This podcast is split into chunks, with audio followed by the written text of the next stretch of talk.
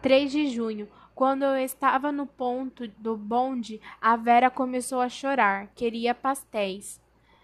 E eu estava só com dez cruzeiros, dois para pagar o bonde e oito para comprar carne moída. A dona Geralda deu-me quatro cruzeiros para eu comprar pastéis. Ela comia e cantava, e eu pensava: o meu dilema é sempre comida. Tomei o bonde. A Vera começou a chorar porque não queria ir em pé e não tinha lugar para sentar. Quando eu estou com pouco dinheiro, procuro não pensar nos filhos que vão pedir pão, pão, café.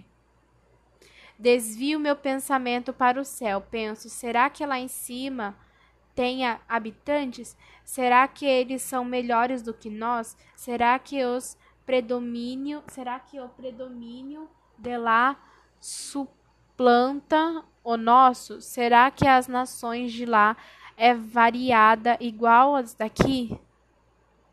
Ou a nação é única? Será que lá existe favela? E se lá existe favela, será que quando eu morrer eu vou morar na favela? Quando eu comecei a escrever, ouvi vozes alteradas. Faz tempo Faz tanto tempo que não há briga na favela?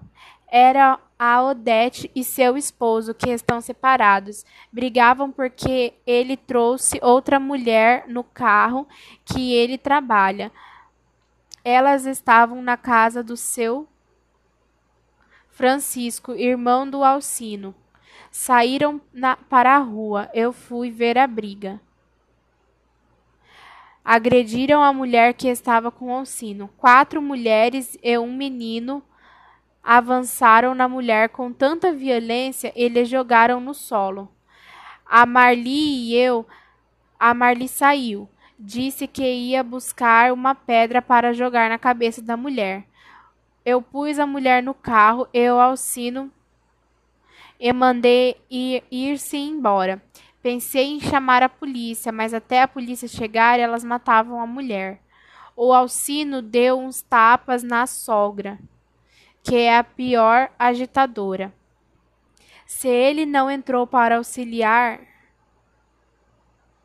Alcínio, ele ia levar desvantagem. As mulheres da favela são horríveis numa briga.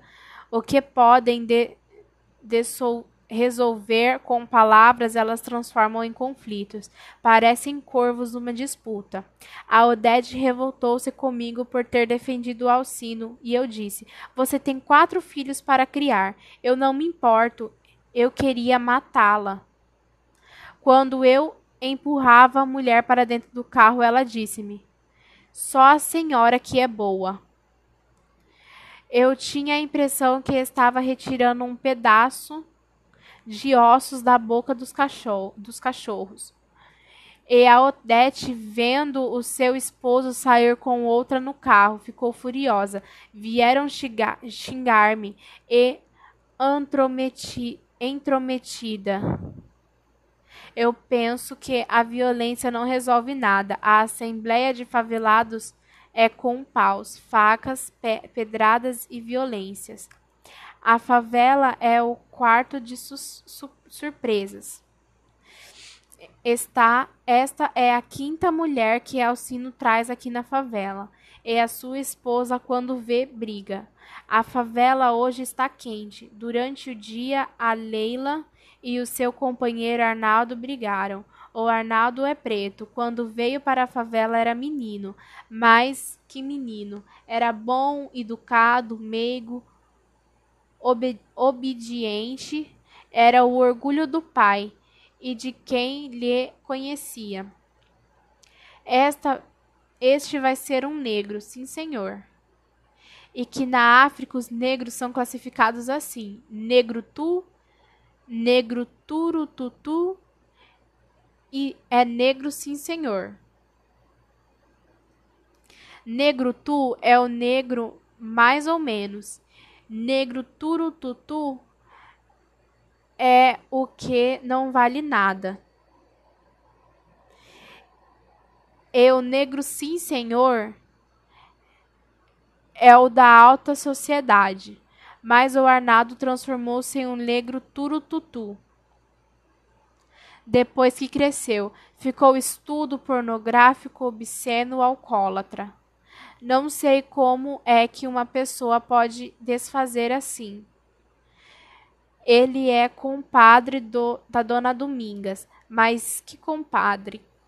Dona Domingas é a preta, boa, igual ao pão, calma e útil. Quando a Leila falou quando a, a, Leila ficou sem casa, foi morar com a dona Domingas. A dona Domingas quem era quem levava a roupa para a Leila, quem lhe abrigou para dormir no chão.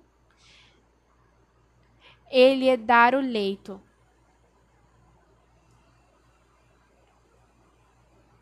Passou a ser dona da casa. Eu dizia: Reaja, Domingas. Ela é feiticeira, pode botar feitiço em mim. Mas o feitiço não existe. Existe sim, eu vi ela fazer. É por isso que a Leila andava dizendo que consertava vidas. E eu vi várias senhoras ricas aparecendo por aqui.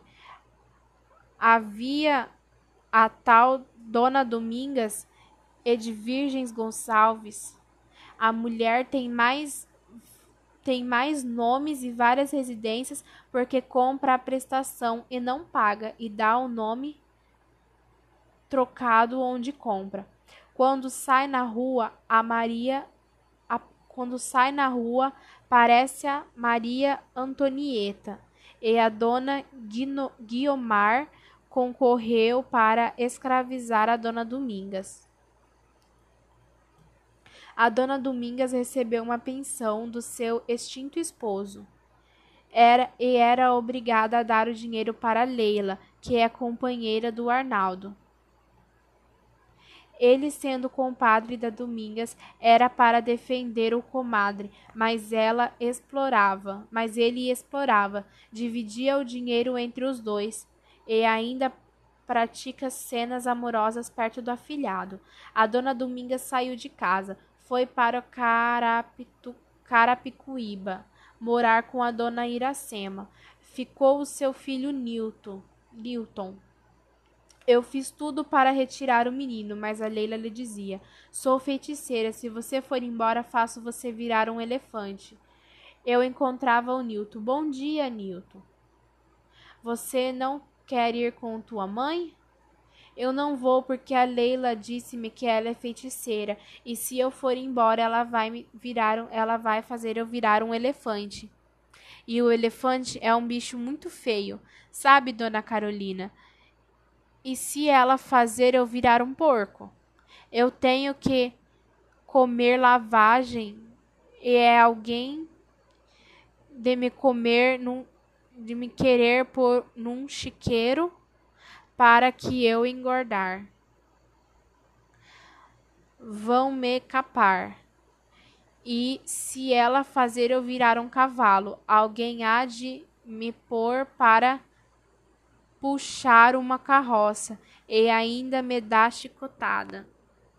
Quando Newton começou a passar fome, foi a mãe. Foi com a mãe. Pensei, a fome também serve de juiz. Um dia eu discutia com a Leila e ela e o Arnaldo puseram fogo no meu barracão. Os vizinhos apagaram.